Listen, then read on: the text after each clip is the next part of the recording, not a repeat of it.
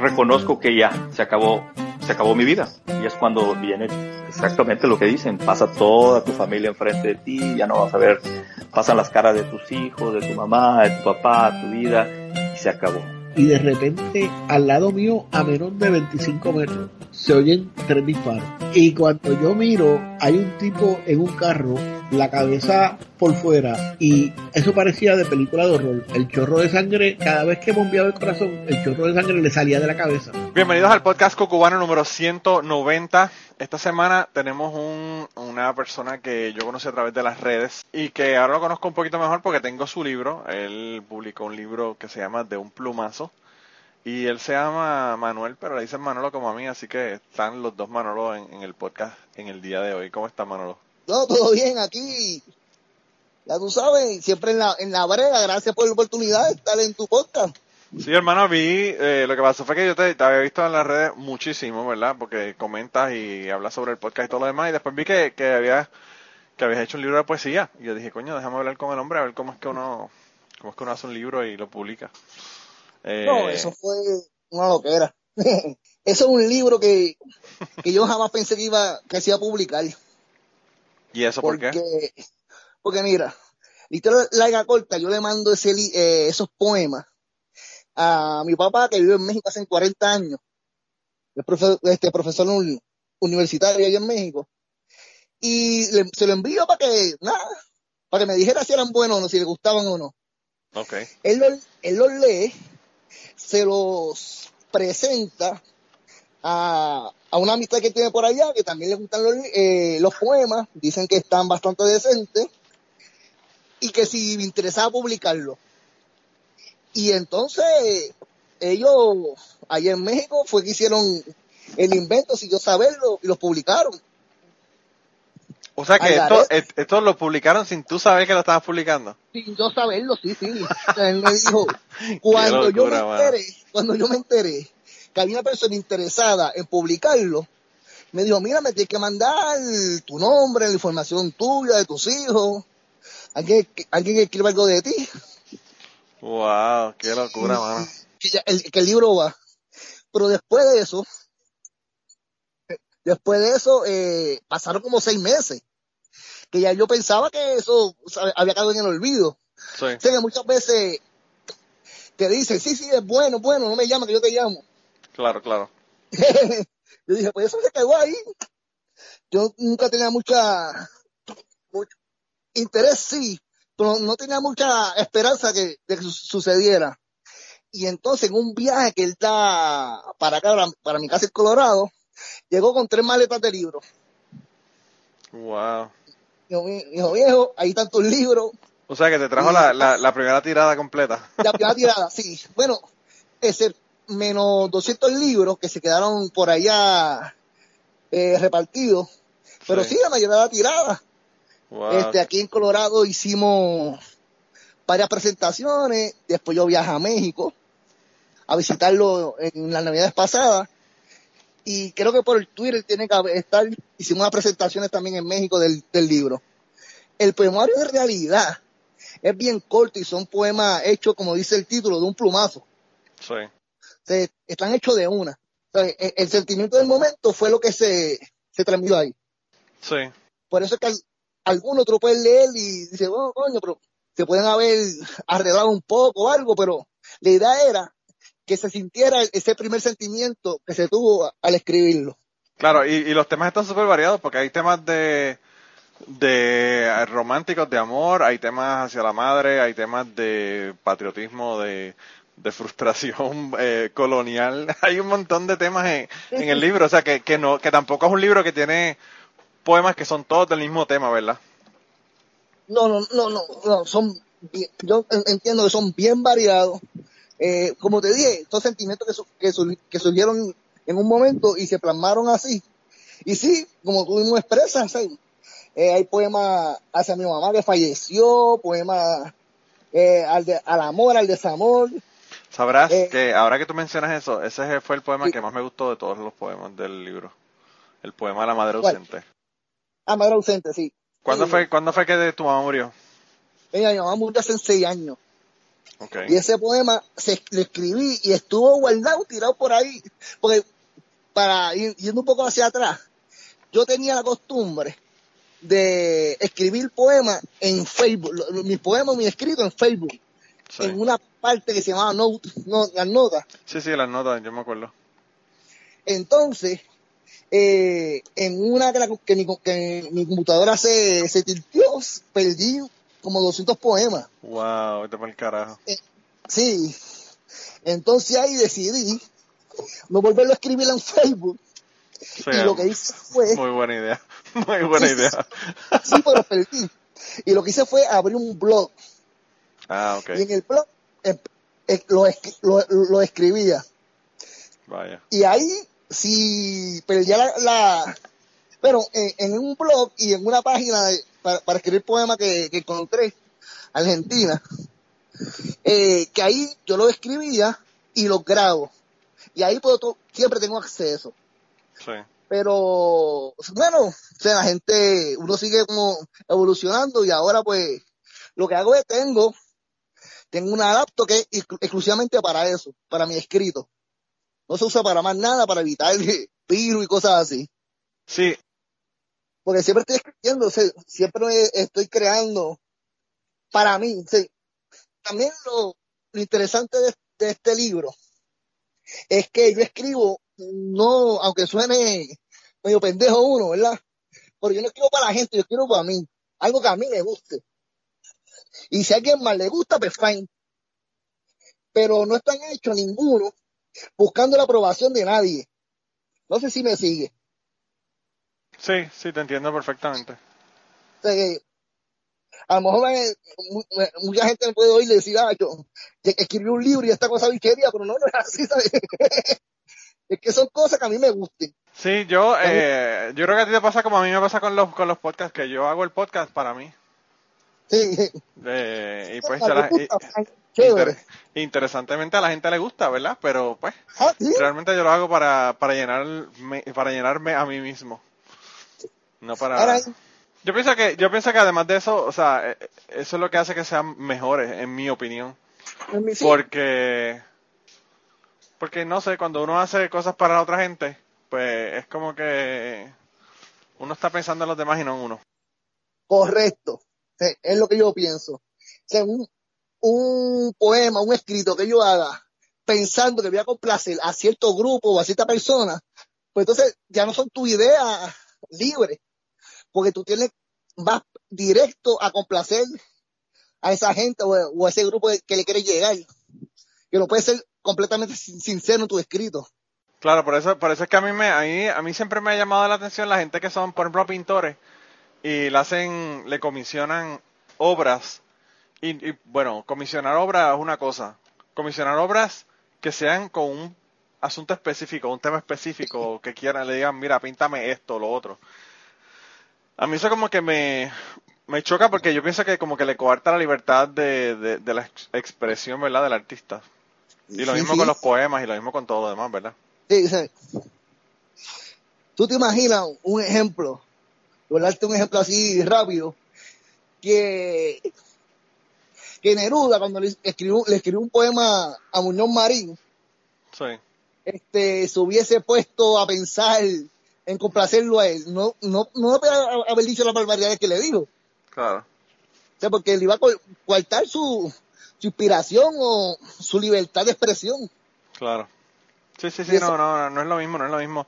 Eh, incluso, aún si tú no estás escribiendo para otra gente, y lo único que tú estás haciendo es tratando de de llamar la atención o que le guste a la otra gente, pues no va a ser, no va a ser tu expresión eh, directa, ¿verdad? Va a ser, va a estar filtrada por el que dirán, el cómo, cómo, cómo le gustará esto a la gente, tú sabes, como que no sé, no, es, no, lo veo como tan auténtico ese, trabajo. uno, en ese, en ese sentido, uno se, se amarra las manos porque dice, y si digo esto no le gusta. Claro. Y, si, no, si pongo esto otro y, le está malo. Entonces no eres tú. Sí. No eres tú. Y, con la pintura, como mencionaste, es lo mismo. Si le dicen que tiene que hacer a un X eh, pintura de cierta persona que tú sabes que está fea, ¿qué cojones? Y que le hagan linda, te jodiste. Arreglar la nariz, por favor, que es que... ¿Qué pasa? Ah. Aparte de que la gente va a decir, ¿quién, quién rayos tú tienes ahí en esa pintura? No, soy yo, Sí. soy yo, lo que pasa es que me arreglaron la nariz. Eso, eso le pasó. Se- no sé si estás tanto, eso le pasó al, al alcalde de la Junta. Ah, ¿verdad? Que, que él tiene la pintura aquella, sí, sí. Que cabrón, que cabrón se cree. Qué locura, rockstar. ¿verdad?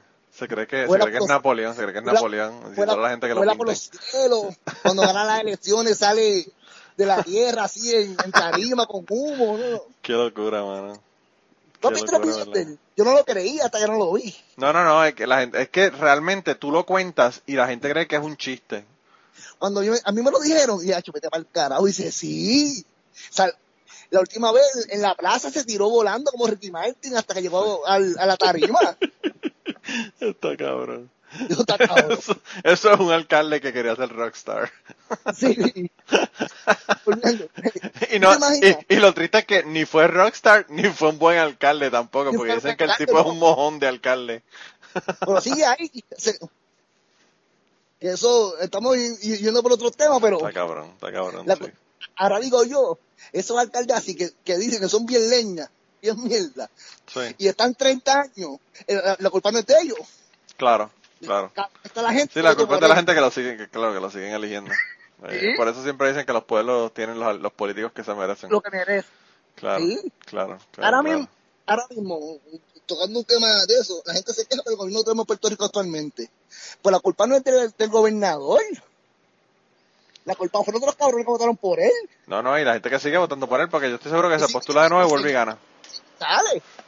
La gente dice, No. no, que él tiene el culpable, es no tiene cabrón. culpa, culpa tienen los que votaron. Claro, claro. Sí, sí, no, no, está cabrón. Realmente, realmente eso, eh, la gente no se da cuenta de, de, de, de qué es lo que hay con eso, pero pues la culpa la tiene uno. Y, y, y vamos a, a- a hablar claro, en Puerto Rico realmente no hay candidatos de ninguno de los dos lados que valga la pena.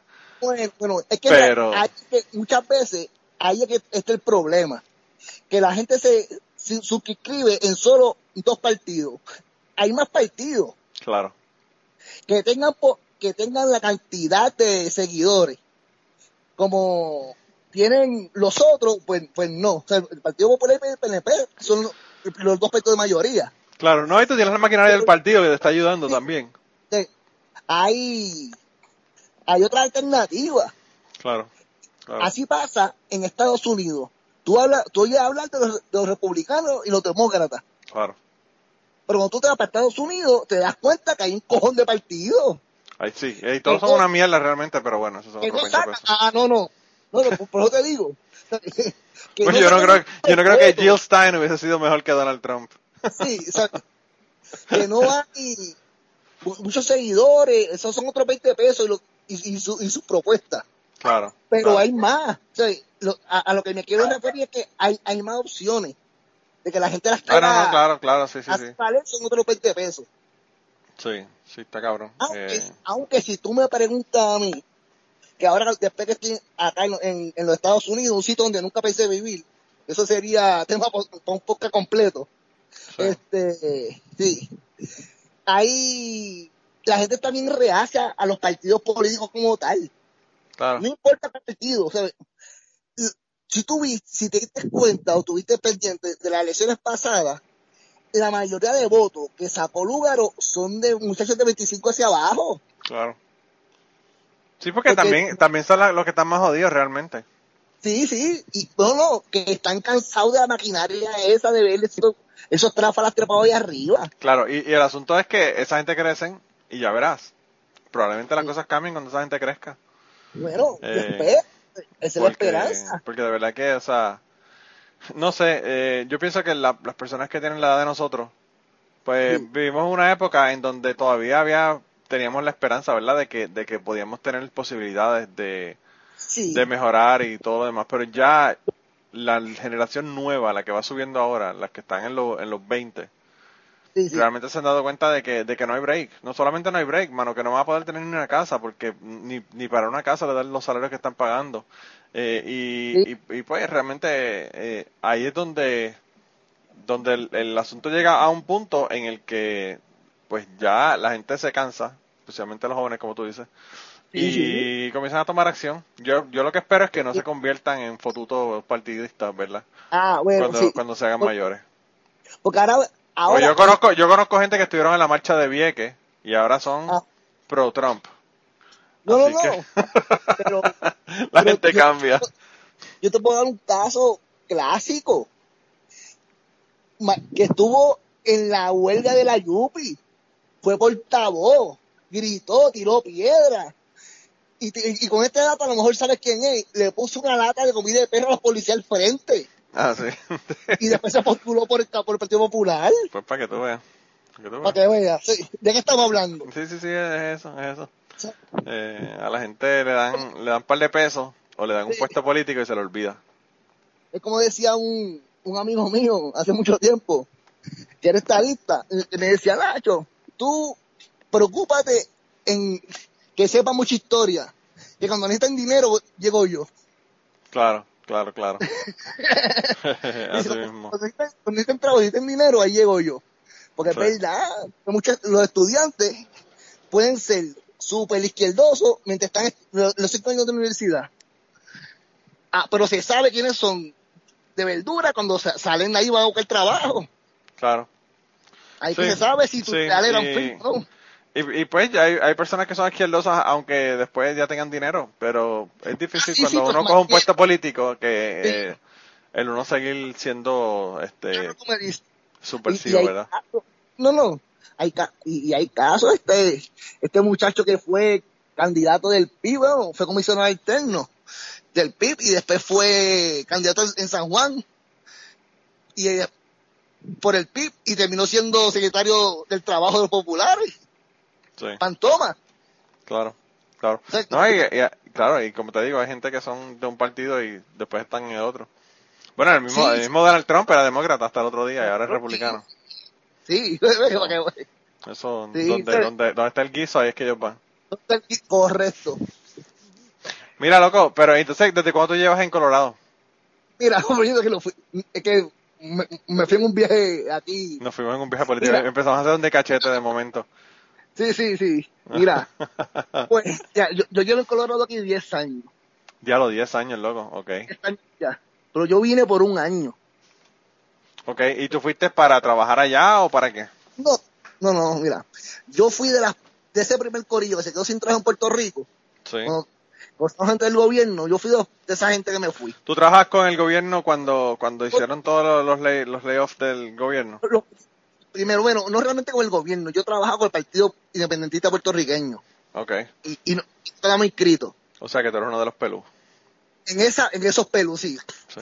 Eh, ahí, la historia está corta, pues, yo soy de Bayamón, era presidente del comité de Bayamón y, y de esa área. Eh, hice una exigencia de que si no sucedían unos cambios en el partido, pues yo me retiraba, me iba. Los cambios no surgieron y como no, uno tiene que, cuando empeña la palabra hay que cumplirla. Claro, claro. Pues, pues no volví a trabajar con ellos. Mi cuñada, que estaba en Puerto Rico, eh, nos ofrece venir para Colorado, aventurar. Y como yo cobraba todavía un año de salario, pues vine con mi esposa para acá un año a, para ver que todo el mundo va para Orlando, para Kissimmee, para Nueva York, pero nadie se tira para acá abajo. O sea que tú eres un visionario, tú tenías, tú tenías esperanza de que Colorado iba a ser el estado que iban a legalizar la marihuana. La marihuana. Entonces, o sea, cuando Franco para acá, Deberías poner una línea, una línea psíquica, una línea psíquica y la le puede sacar billete. Pero mira, cuando yo vengo para Colorado, lo único que yo conozco de Colorado es Aspen. Claro. Y, y que hacían juegos de invierno ahí más nada. Y ahí no podías comprar casa porque tendrías que tener un trabajo cabrón. Eso está un poco complicado. Sí, mano. Ahí tenías que vivir de tu cuerpo para poder sacar el suficiente dinero para poder, para poder comprar, empeñar las bolas para poder ir a Aspen a comprar una casa. Mi cuerpo no da para eso. Sí, mano, está cabrón. Aspen es caro con cojones. Sí, no, no, eso está cabrón ahí. Es bien lindo, es precioso, pero está cabrón de caro. ¿Y entonces, ¿dónde, ¿dónde en Colorado tú te mudaste? Arranco para acá, pero me mudó para Denver. Ok. Para Denver estuvimos, vinimos un año, como te estaba diciendo, para regresarnos. yo tengo una hija que en aquel momento tenía 12 años, me la traigo conmigo para acá, está estudiando, eh, a ella le gusta Colorado, y digo, pues nos quedamos hasta que, hasta que tú termines el cuarto año. Claro. Eh, nada, ya estuvo, estuvo dos años aquí, aquí los inviernos son cabronamente horribles.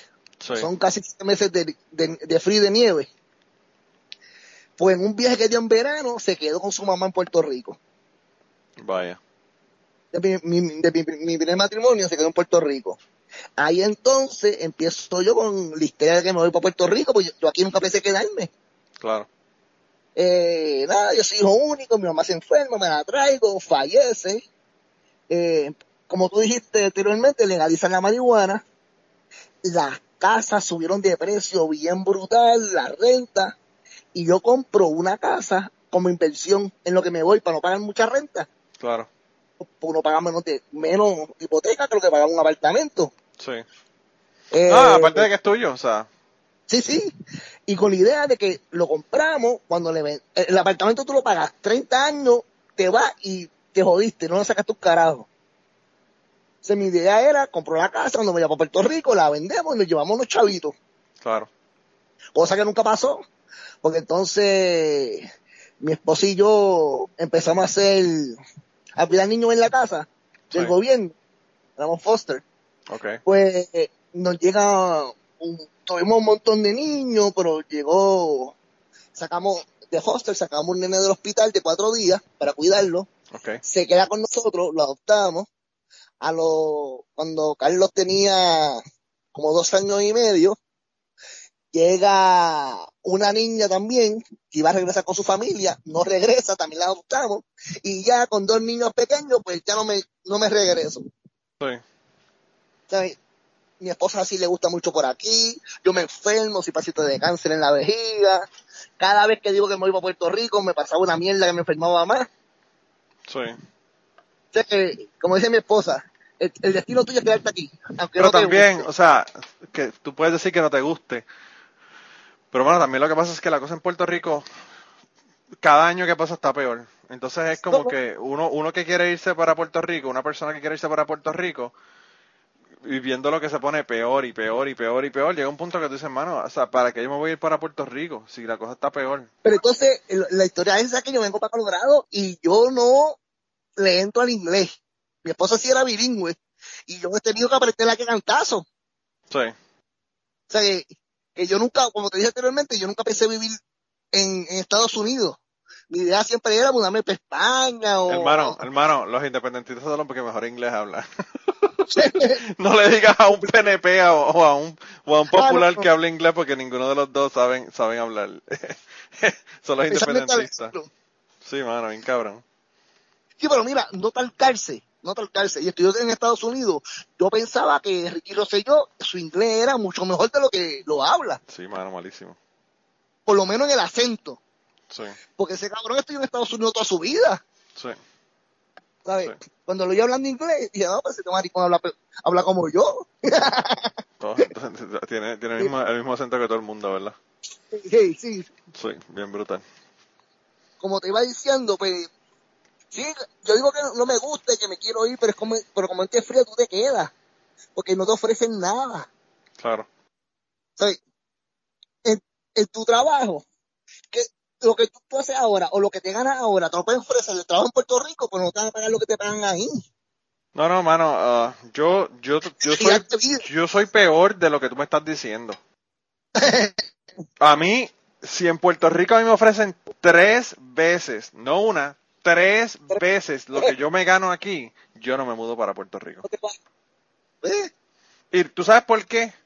Porque cuando yo salga a la calle, puedo tener ah, todo el dinero, puedo tener medio millón de pesos en, salario, y cuando salga a la calle voy a tener que estar en el mismo tapón que todo el mundo, voy a tener que estar con, la misma fucking fila del banco de todo el mundo, con la misma fila del supermercado de todo el mundo. Entonces, eh, con las calles jodidas, las carreteras jodidas, o sea, no es no es solamente ganarte dinero, mano. O sea, eh, la calidad de vida. La calidad de vida es otra cosa, ¿verdad? y es triste, y es triste cuando uno, cuando uno lo tiene que, cuando tú lo reconoces. Claro. Porque porque no sé si te pasó, pero yo estuve mucho tiempo como en, negación de que no, no, allá uno puede hacer lo mismo que hace aquí, pero llega el momento que tú dices, vete para el carajo, es mentira. Es mentira, es mentira. No solamente eso, mano, a mí, una de las cosas que más me rompió el corazón fue que mis, mis sobrinos vinieron a visitarme, ¿verdad? Ellos habían estado en Estados Unidos, pero habían ido a Disney, tú sabes, no habían venido aquí a visitarme. Y el aeropuerto más cerca que me queda a mí es Nashville. Y yo fui a buscarlo. Y lo busqué en el aeropuerto. Lo primero que hicieron fue que ellos, ellos rentaron un carro. Eh, mis hermanas y mis sobrinos, porque pues era un montón de gente y no cabíamos todos en el carro fueron a, rentaron el carro, pusieron, dieron la información, le dieron la licencia, esto, lo otro, tarjeta de crédito, bla, bla, y le dijeron, mira, allí en el piso 2, coge el carro que tú quieras. y mi hermana como que, ¿what? Y le digo, yo sí, vamos, vamos, vamos allí, le dije que de esos 10 carros que están ahí en la fila, en ese lado, él coge el que tú quieras. Y ella coge el que ella le dio la gana. Y bajamos, ahí cuando tú vas a salir te apuntan cuál es el carro que cogiste. Y, vámonos para el carajo. Entonces llegamos y yo le dije, vamos a comer ahí al, al mall. Fuimos al mall, fuimos al restaurante que había en el mall. Y cuando nosotros salimos del carro, que mis sobrinos se bajan del carro, mi sobrina le, le dice a, mi tía, digo, a su tía, a mi hermana, no a la mamá, no a la mamá. Le dice a, a mi hermana, a mi otra hermana, le dice, Titi, Manolo, eh, eh, Manolo vive en Hollywood. ¿verdad? Ah, Entonces, yo pienso, bueno, esto es una ciudad como cualquier otra, una ciudad normal, ¿verdad? Pero para ellos, no ven hoyos en la carretera, ni edificios caídos en canto, ni, ni, ni nada de eso, ni basura en el piso, pues creen que uno vive en Hollywood. Mano, no, eh, acá la cosa es diferente. Entonces, cuando uno vive en Puerto Rico, esas cosas uno ni se da cuenta. No. Pero pues cuando uno eh, y, y, peor, cuando uno, después que uno vive aquí por mucho tiempo, pues uno se da cuenta de ese tipo de cosas. Ahora, eso te iba a decir, yo, nosotros viajamos a Puerto Rico, tratamos de llevar a los niños, cada, mi, mis hijos cada, cada año. Y si pasan dos años que no vamos, cuando regresamos, el choque es, para mí es fuerte. porque se ven hasta la calle sucia, tú ves las casas de mejorar y tú dices, coño, bueno, esto no, estaba así. Y la gente te dice, eso estaba, estaba así, esa casa estaba así toda la vida. Y de verdad, pues tan jodida. Sí, y, y estas calles estaban así, sí, para que uno no se da cuenta. Mira, yo soy de Bayamón, de la calle Comerío. Ahí, ahora mismo, lo que hay son, ya ni barra, ya ni barra dominicano hay. Para que te haga una idea, eso es un desastre total.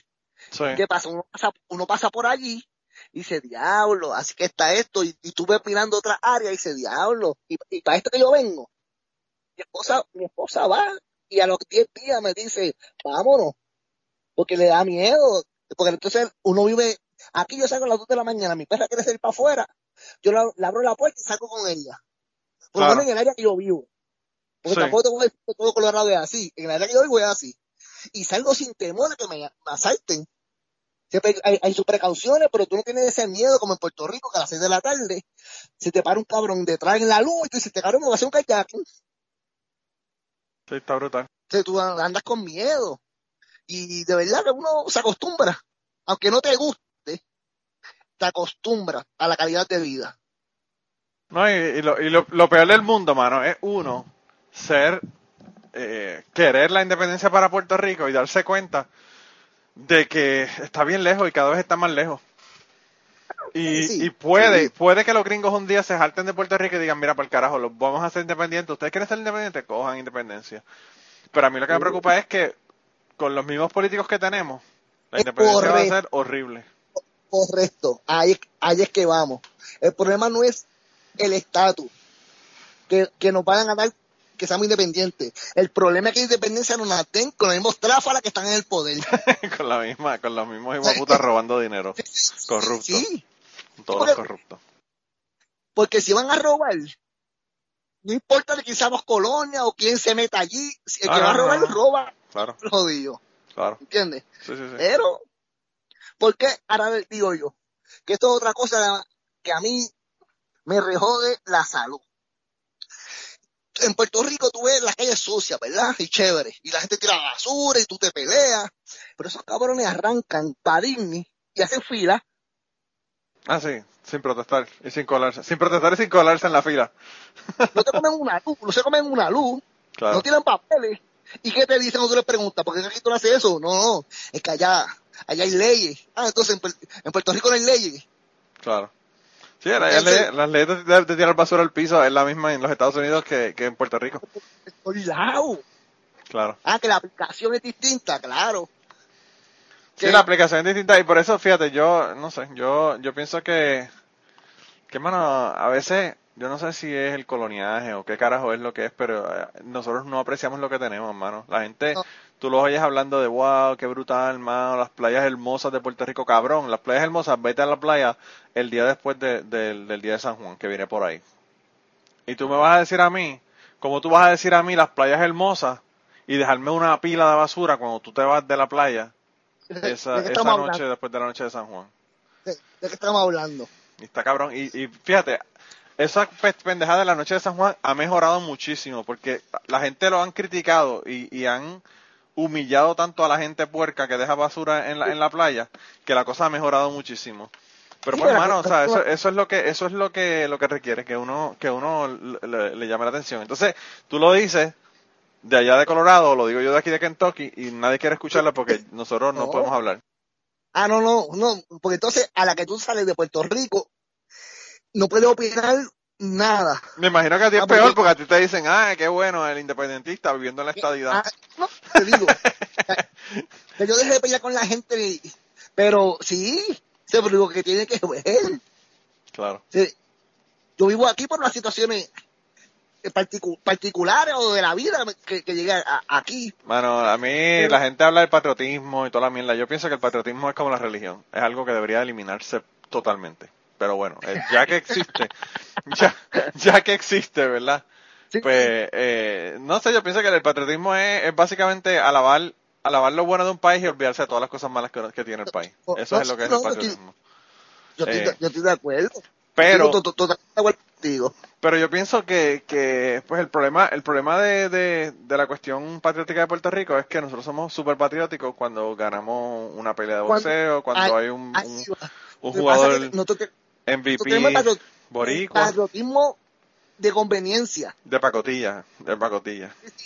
Sí, Cuando nos conviene. Todo el mundo saca la bandera, gritan. Pero entonces cuando estamos jodidos, ay no, no, yo no. Sí. Yo soy americano. Está cabrón. O yo voté, ¿entiendes? Y eso se ve, ese, tú, tú lo ves. lo percibe en la calle, la gente, la gente ya no, ya no se identifica con, ningún con, con el país como tal. Sí, es, es, bien cabrón. O sea, eh... gringos la salen, trabajan, estudian y me voy para el carajo, regreso. Ya tú ves, la gente es loca por, por ver los juegos de NBA, pero va un cabrón un juego de la, de la Liga Superior. Sí, no digas eso a Luis de, del podcast desde la línea, que él va a todos los juegos, él va a todos. él te dice que él va a ser la excepción, él va a todos. Él va, él, y ve, lucha libre, ve lucha libre de Puerto Rico y no de, y, no de los Estados Unidos. O las ve las dos probablemente, pero, pero no deja de verla de Puerto Rico. Ahora te digo yo, en Puerto Rico sigue habiendo lucha libre. Sí, en Puerto Rico lucha libre, claro que sí. El otro día estaba entrevistando a Sabio Vega, él, en el podcast desde la línea. Vale, bueno, un saludo, un saludo a Melo que que le hice el contacto ahí para que hablara con, con Sabio Vega y, complementó bien chévere la entrevista que yo le hice sobre lo de Bruce Brody. Habló, habló con él más de la carrera que lo de Bruce Brody y me gustó mucho porque pues yo, yo seguía al, al, a Sabio Vega. Las personas que no sepan de lo que estoy hablando en el podcast número 100 de, de este podcast, yo entrevisté a Sabio Vega y me contó de cuando, cuando asesinaron a Bruce Brody allá en Puerto ah, Rico. Yo estoy oyendo un podcast de, del hermano del ¿De quién? De Sabio Vega. Ah, sí. Creo que sí, que se llama, aparece en YouTube. Ahora el nombre se me va de la mente. Pero sí, tiene un podcast ahí lo más, lo más chévere. Pues a mí, a mí, de verdad que lo que pasa es que la, la, historia de, de Bruce Brody me dio bien duro cuando ocurrió. Ah, y como que siempre he estado interesado en el tema, ¿verdad? Y pues Sabio estuvo ahí, o sea que, que él vino y me contó de primera, de primera mano, que fue lo que pasó. De primera mano. Ahora tienes que traer al Invader. Sí, en el Invader ya mandó por el carajo a Melo en, en, desde la línea, ya él nos contó que le dijo, si usted no quiere hablar de algún tema, Ahí fue que la cagó cuando le dijo, si usted no quiere hablar de algún tema, ahí fue que el invader se encabronó. Porque, sí, sí, eso. Qué brutal. Aunque salió que no sé de eso, pero siempre se ha dicho. No, no, no, no, no. hermano, espera, vamos a parar aquí el podcast un momento. Él no salió inocente. Él salió no, culpable, que son dos cosas totalmente diferentes. Ah, bueno, bueno, ah, bueno. no culpable. Inocente no sale nadie de, la corte. Lo que sale es no culpable. No, está cabrón, eh, está cabrón, realmente, eso fue un, eso fue bueno, ya lo, ya hicieron el documental ahí en Vice, que les quedó brutal. Bueno, y ya en unos segundos continuamos con la conversación del día de hoy y las historias que nos están contando, pero quería eh, pedirles un favor. Lo más importante que les voy a pedir es que compartan este podcast, compartan en sus redes sociales, vayan a iTunes, déjenos un review si quieren para que las personas nos puedan encontrar en iTunes.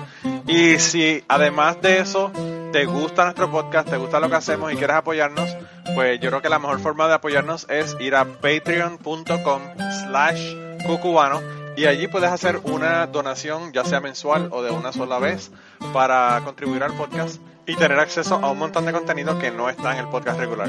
Así que nada, ve, apóyanos y nada, regresamos con la conversación del día de hoy. Pero mira, eh, entonces tú llevas allá y, me dijiste que, que estás en tu casa porque estás corrigiendo tratamiento de cáncer. Cuéntame sobre eso. Mira, volviendo, volviendo a nosotros, sí, mira, yo aquí, eh, después de mucho, llevaba ya aquí como cuatro o cinco años, me detectan cáncer en la vejiga. Okay.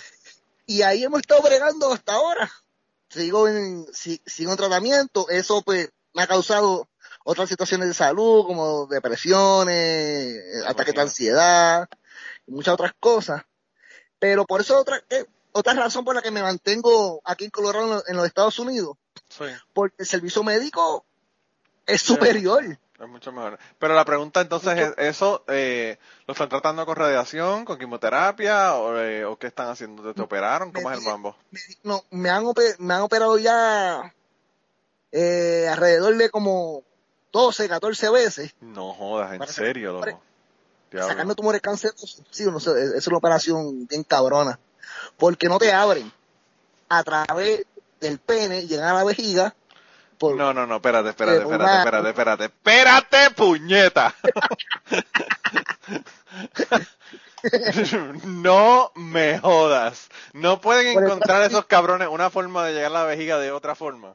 Por el tracto urinario. Llegan a la vejiga con... Por todo bueno, por robot, ¿verdad? meten una jodiendita, ahí raspan, sacan los tumores. Ellos succionan la, mayor parte que pueden, pero lo demás eh, que queda en tu vejiga, todos los rastros que quedan, pues uno lo orina. Que es como si tú estuvieses expulsando piedra. Sí, no, no, olvídate de eso. Está, eh, eh, olvídate, ¿qué piedra es un carajo, cabrón? Te están metiendo el probe por el, pene, loco. O sea, después de eso, olvídate, todo demás es downhill. Mira, tiene un pan amigo aquí en Colorado que me decía, no, que está cabrón. Tengo piedra, tengo piedra, y me enseñó una foto de que botó piedra. ¿Verdad? Y me enseñan. Y es coño que cool. Entonces, en esos días me operaron y estaba botando pues, toda la porquería que uno dejan ahí. Sí. Cuando le, le, le tomó una foto en uno y se la mandé y dice, ocho, vete para el carajo, eso como parir, casi casi. No, lo que tenían era que mandarle un... ¿tú, te acuerdas el, el, la serie aquella de los 60, Lost in Space? Sí. Tú le mandas una foto del robot y le dices, mira cabrón, este es el robot que me metieron por el bicho. Las piedras tuyas no son nada, cabrón. Este, este, es el robo que meten por ahí para bregar la, Pero esa pendeja, loco, tiene que ser una, que me imagino que es como súper finito, ¿no? Sí, sí. Sí, pero es que así pero yo no, de verdad que yo no sé. El urinario está bien, bien lastimado, pero eso no, es, no solamente es, la operación. Mi tratamiento de quimioterapia es igual. Es un foli, meten la quimio directo a la vejiga, sacan el foli, Espero dos horas y lo orino. Diablo, lo que está cabrón. que la gente piensa que me busca, te ponen una mierda de esa para conectar y meterte la quimio, que corra no. Que por lo menos esa es la suerte que he tenido, que ha sido directa a la vejiga. No ha sido un tratamiento invasivo. Sí, porque el, el, problema de la quimio es que si, si te la dan, a, nivel de cuerpo completo, te jodes, empiezas a vomitar, empiezas a pedirle el, el pelo de 20.000 cosas, me imagino que eso no, no debe ser igual. No, bueno, aunque a mí eso se, me cayera el pelo, me, me trae sin cuidado, pues yo sí calvo ya. Bueno, pero, pero tú eres de los pelos, loco, que se te caiga el pelo es algo, es algo grande, importante. Tienes que cambiarle partido si te cae el pelo. Imagínate. Pero sí, y he estado, me, me como te dije, me he mantenido aquí por, por ese tratamiento, todavía estoy peleando con eso. Y nadie escribiendo. ¿Y qué te, ¿y qué te están diciendo, qué te dicen del tratamiento? O sea, ¿tienen, ¿tienen esperanza de que eso en un momento dado ya no va a tener nada? ¿Cómo es el mambo? es que un, e, ese tipo de cáncer que a mí me dio bien raro, porque se supone que le damos, bueno, se supone no, es bien usual en personas de 65 años o más fumadores. Y tú ninguna de y cuando a mí me tenía eh, 42, 43 años y había dejado de fumar hace 15 años. Sí. ¿Sabes que eh, los mismos doctores dicen que no se explican y, se, sigue, sigue saliendo. Ahora, este tratamiento que me están dando es la última opción que tenemos para que no vuelva a salir, porque después de esto no hay más nada y sería remover la vejiga. Si siguen saliendo tumores cancerosos. ¿Y entonces qué hacen, ¿qué hacen con, eh, cuando remueven la vejiga? ¿qué, qué, hacen? O sea, ¿te ponen un folio todo el tiempo o cómo es el mambo? Y, y es un tubito y hasta ahora no, no podido hacer nada interno y es una bolsa este, externa que recibe todo el orín. Y hay que vaciarlo para... Sí, básicamente una, una bolsa que fuera, sería lo que, la bolsa sería lo que, lo que la función que tiene la vejiga. Correcto, va a pegar al cuerpo.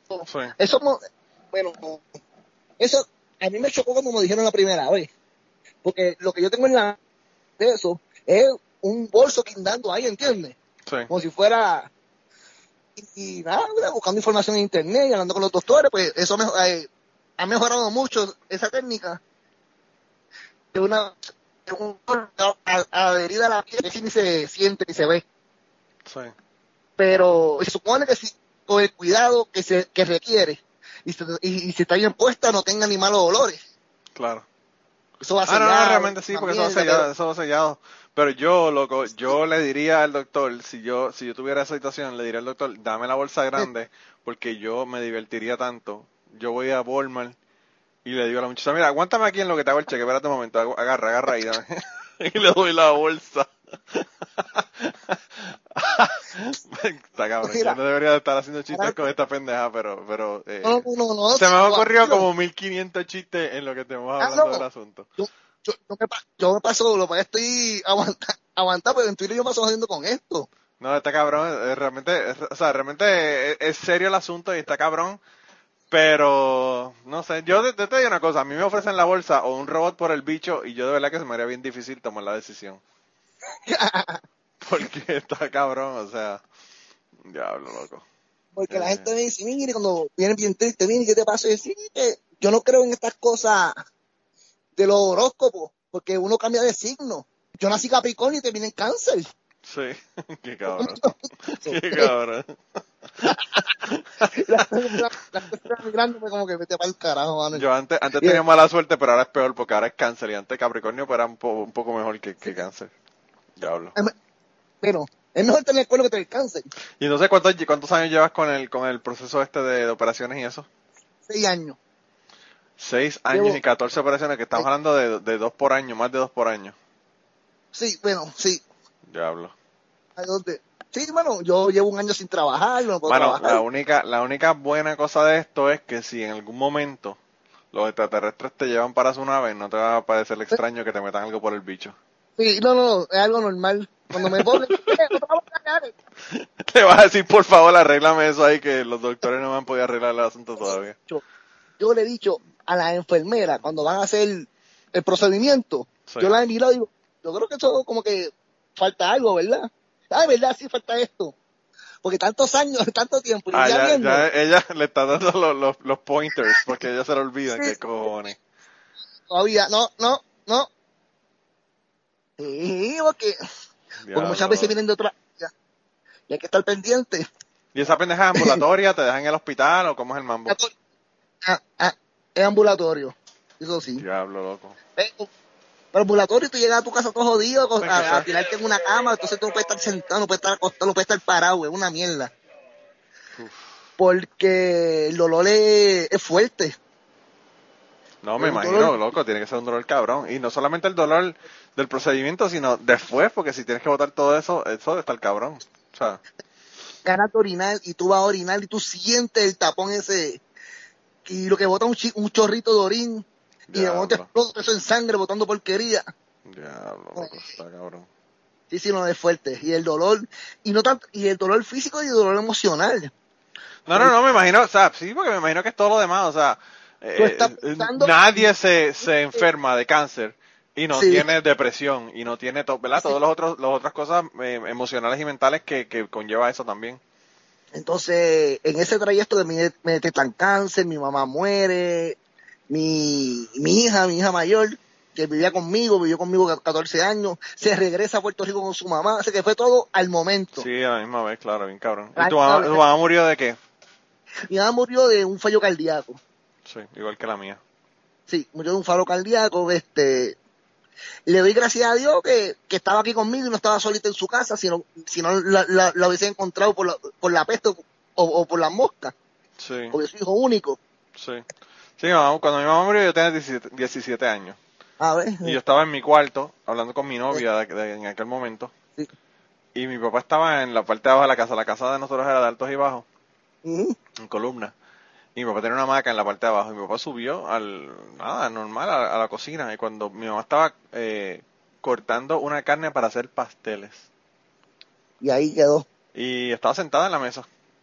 Y ahí le dio un, le dio un ataque cardíaco y, y, se cayó al piso. Y mi papá la encontró en el piso. Ay, Dios mío, de Y entonces me llamó a mí, ya tú sabes. Yo tuve que ir para allá, la agarramos entre los dos, la pusimos en el carro, la llamamos al hospital, que era, qué sé yo, mano, un minuto del donde nosotros vivíamos en Utuado. Y cuando llegó, yo le, chequeé el pulso, pues yo eh, sabía dar CPR y toda la pendeja, pero yo le chequeé el pulso y no tenía pulso. Y yo dije, esto aquí ya no hay nada más que buscar. Pero obviamente en el, en el momento yo no se lo dije a mi papá porque yo no quería que se volviera loco, tú sabes. No, claro, imagínate. Y, y nada, la cargamos y la llevamos al, le llevamos al hospital y cuando llegó al hospital, pues obviamente le dijeron que había muerto, que estaba muerto. trataron, obviamente trataron de revivirla y toda la cosa, pero pues ya, ya estaba muerta.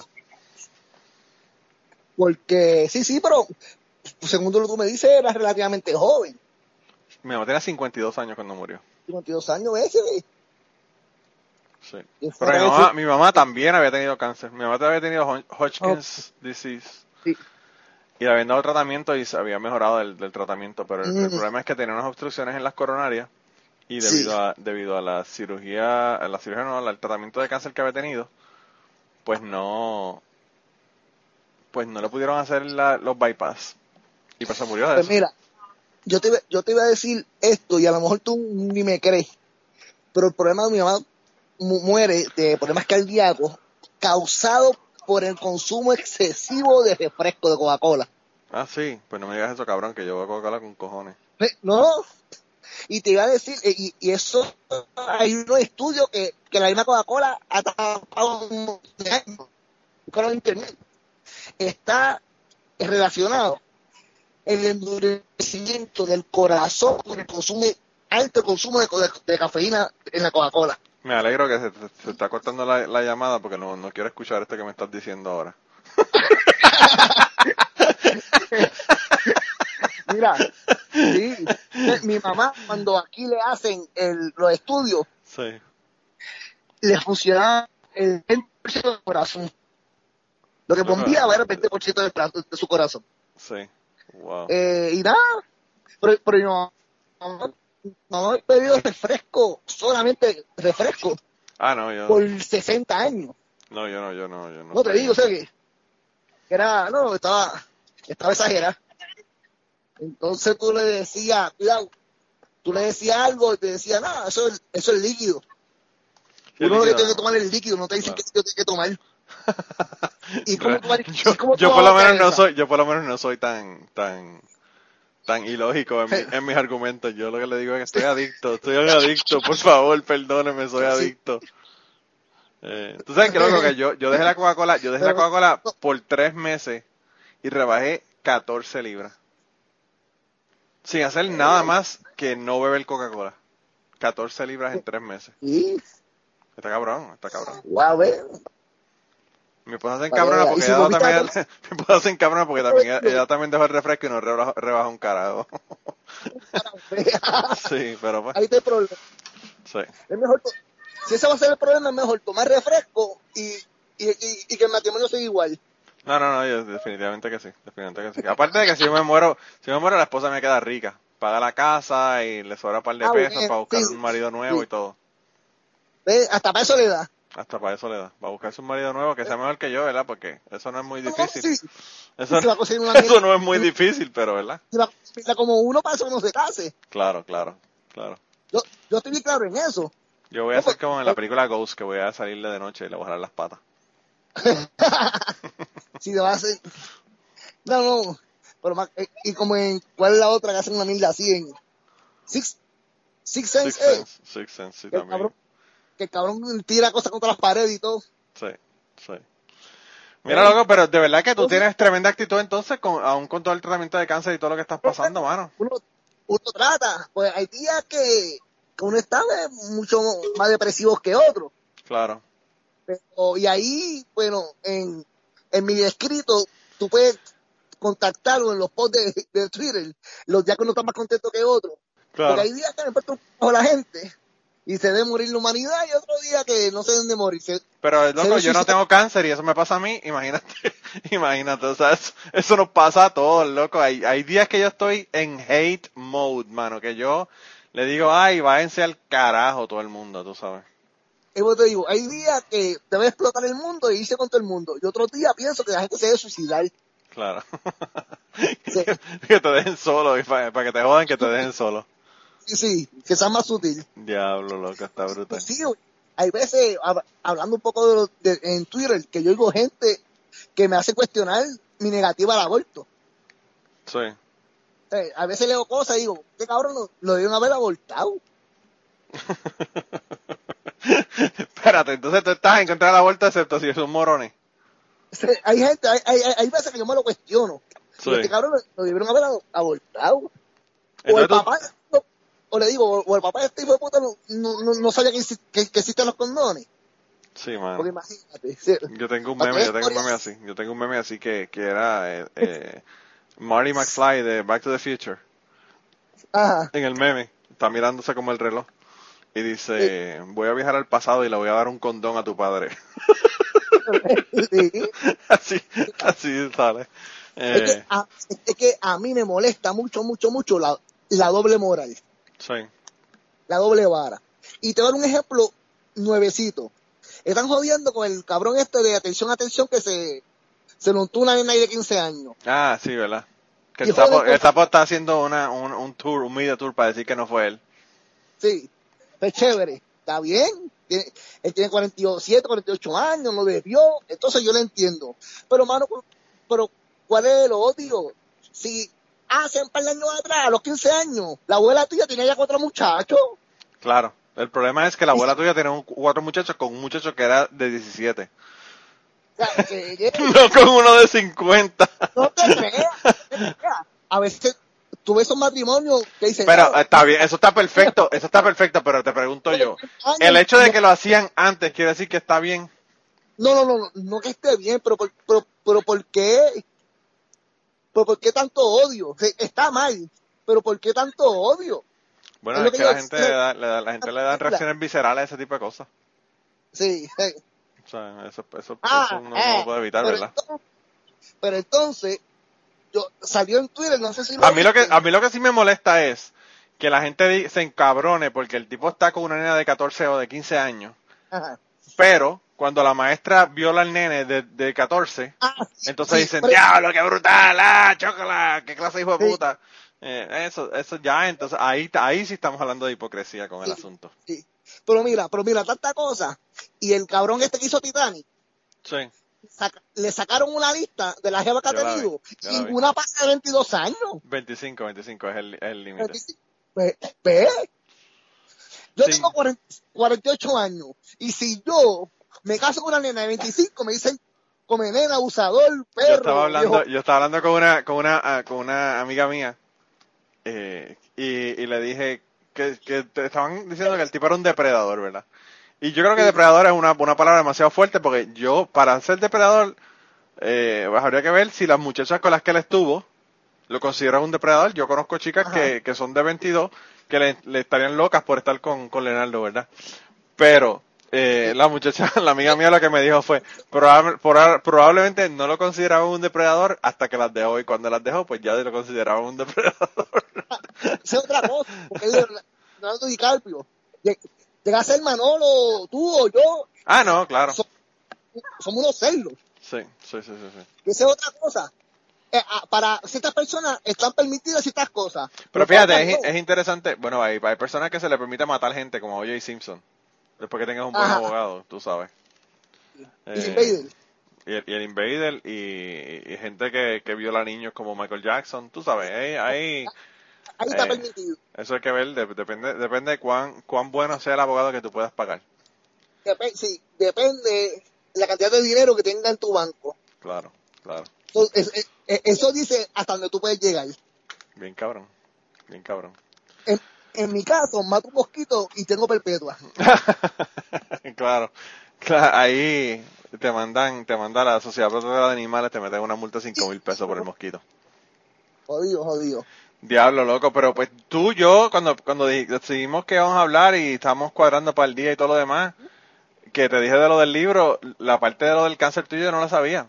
O sea que ah, realmente eso me sorprendió un montón cuando me cuando yo te dije que, que, día, tú me dijiste cualquier día si yo estoy por long term disability por el cáncer y yo como que espérate, espérate, espérate, vamos a tener que hablar de eso en el podcast porque eso, eh, eso es importante. Sí. Y entonces, ¿estás pensando seguir escribiendo para hacer otro libro o estás escribiendo solamente para ti o cómo es el mambo? No, no, estoy, estoy recopilando pues ya poemas, tengo varios poemas ya para un próximo libro. Y aparte de eso me paso haciendo escrito que lo voy a ir poniendo poco a poco en, en Twitter, que es la, red social que más uso, sobre distintos temas, tanto políticos como sociales, claro. mis puntos de vista sobre distintos temas. Y entonces, el próximo libro también va a ser de poemas, me imagino. Sí, el, libro, el próximo libro estoy pensando mayormente hacerlo en eh, mixto, será como de, poemas y, cuentos cortos. Ok, y entonces, la otra pregunta. ¿Por qué poesía? Porque la poesía casi nadie la, escribe. Se ha perdido ese contacto de escribir. O una canción de reggaetón no es una poesía. Ah, poesía urbana, hermano, poesía urbana, no, no, no le tiras al reggaetón. Poesía urbana es otra cosa.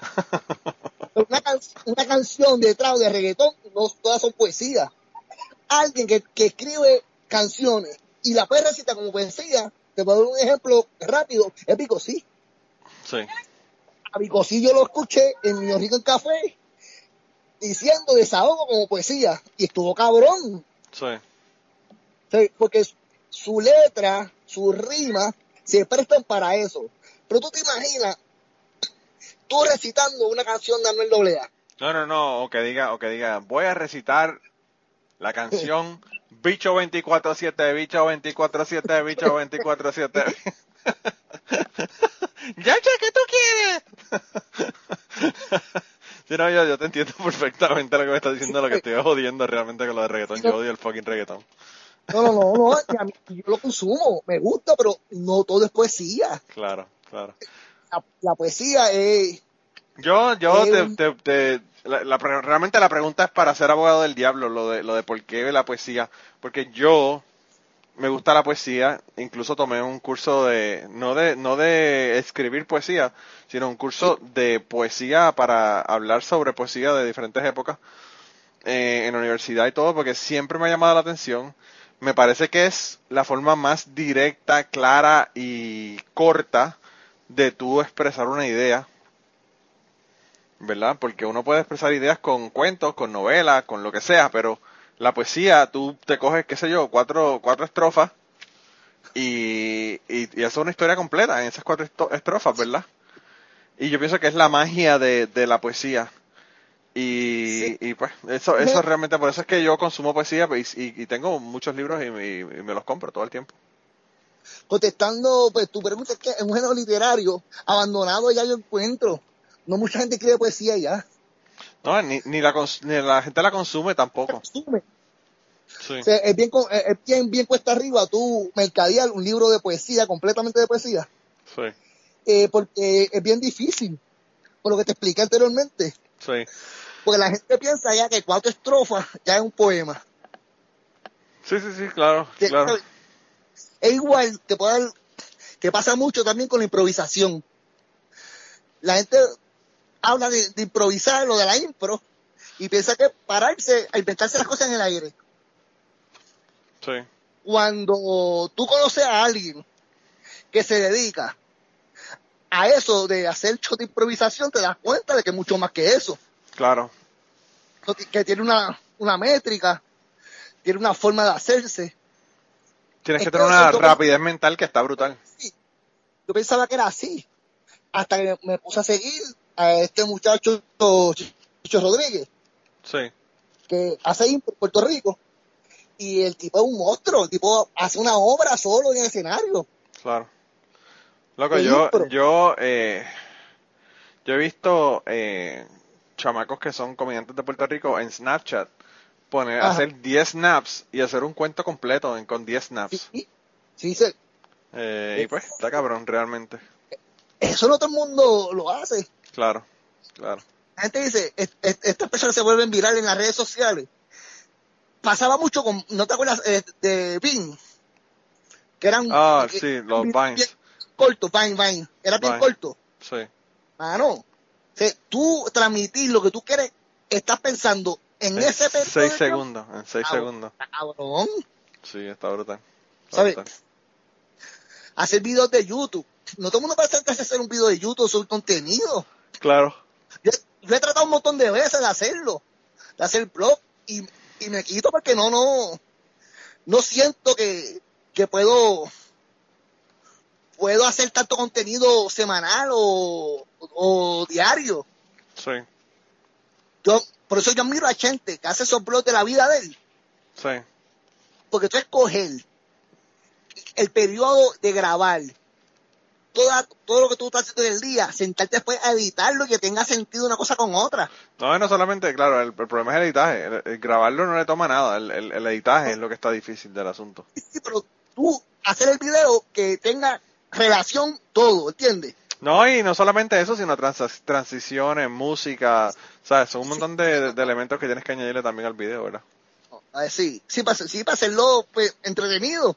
Claro, claro. Porque tú, tú le quitas a esos videos, y te digo Chete porque el, el, creo que es más conocido, pero también está Alejandro Gil, también lo hace. Y lo hay un montón de gente, sí, hay un montón de gente que lo hace. Y no solamente en Puerto Rico, en Estados Unidos y en todos lados, pero, pero, es un trabajo, un trabajo brutal sí que lo hace, pero de que es interesante son no son tanto, ¿entiendes? Sí, sí. no es, es, es, como los podcasts. Ahí pueden haber un millón de podcasts, pero ¿cuántos de esos de verdad tienen esencia o son interesantes? Y el mejor es el mío. O sea, que ya el resto de la gente va a tener que pelearse desde el segundo lugar hacia abajo. O sí. Después de, esta entrevista, te despegaste como, como mil Sí, sí, sí, sí, sí, ya, ya, ya no hay break, ya no hay break. Bueno, después de esta entrevista, lo último es que nos, un programa de radio y uno de televisión. No, papi, eh, prepárate para cuando vengas con el hate de la cuestión de lo del aborto y la cuestión de lo del abuso de, de, la chamaquita de, de, la atención, atención. Eso en Twitter. Ves más, dale tu Twitter para que te manden el hate allá directamente. Claro, Manolo PR22. Manolo PR22 en Twitter, síganlo por allá. Y no solamente mándale en hate, por favor, mándale mensaje y pregúntale cómo es que van a conseguir el libro. Explícale cómo es el mambo. Sí, bueno, el libro, pues, me escriben por, por mensaje, por DM, y hacemos todo tipo de envío a, todo, todas partes del mundo que pueda, que podamos llegar. El precio es solo 10 dólares con el envío. Y es algo que van a disfrutar porque es cortito, eh, fácil de entender, más corto y son directos. Sí, y se llama De un plumazo y, y bueno, tu nombre completo es Manuel Ángel Rodríguez Ramírez. Ramírez, porque madre tengo que la gente muchas veces lo duda. Sí, sí, sí, no es importante. Yo, yo creo que aquí la gente se confunde cuando tú pones el nombre, el nombre de tu, de, tu, del apellido de tu mamá, ¿verdad? Y sobre todo con el mío, el mío es Robert, así que me imagino, o Robert, que me imagino que eso todavía es peor porque parece un nombre, no un apellido, y la gente se confunde todavía un poco más. Pero, pero sí, eh, eh, eh, de verdad que, como te digo, lo leí, se lee súper rápido, pero no por eso deja de ser eh, uno, un libro muy interesante y te digo, los, los poemas me gustaron. Y qué bueno que, que estás haciendo el segundo, de verdad. Sí, no, estamos manteniéndonos escribiendo por lo menos, a ver si se nos da que se nos publique ese también. Claro. Y, y nada, y que la gente siga apoyando el talento nuevo, porque muchas veces la gente se queja de que siempre son los mismos. Claro. Pero no apoyan. Sí, no, no, es importante, es importante que, que la gente apoye el trabajo de la otra gente, ¿verdad? Sí. Eh, porque, pues, mano, o sea, eh, como, te- como tú dices, al hacer el libro es un proceso, ¿verdad? Que, que toma tiempo, esfuerzo, eh, y pues hay que, hay que apreciar eso, ¿verdad? Y, y pues darle el apoyo a la gente que, que está haciendo esto. De verdad que la pasé cabrón, hermano. Eh, yo espero que, que el robot te trate bien la próxima vez y que sea, y que sea, se resuelva el asunto y que ya no tengas que, que tener más operaciones, porque de verdad que está cabrón eso, mano.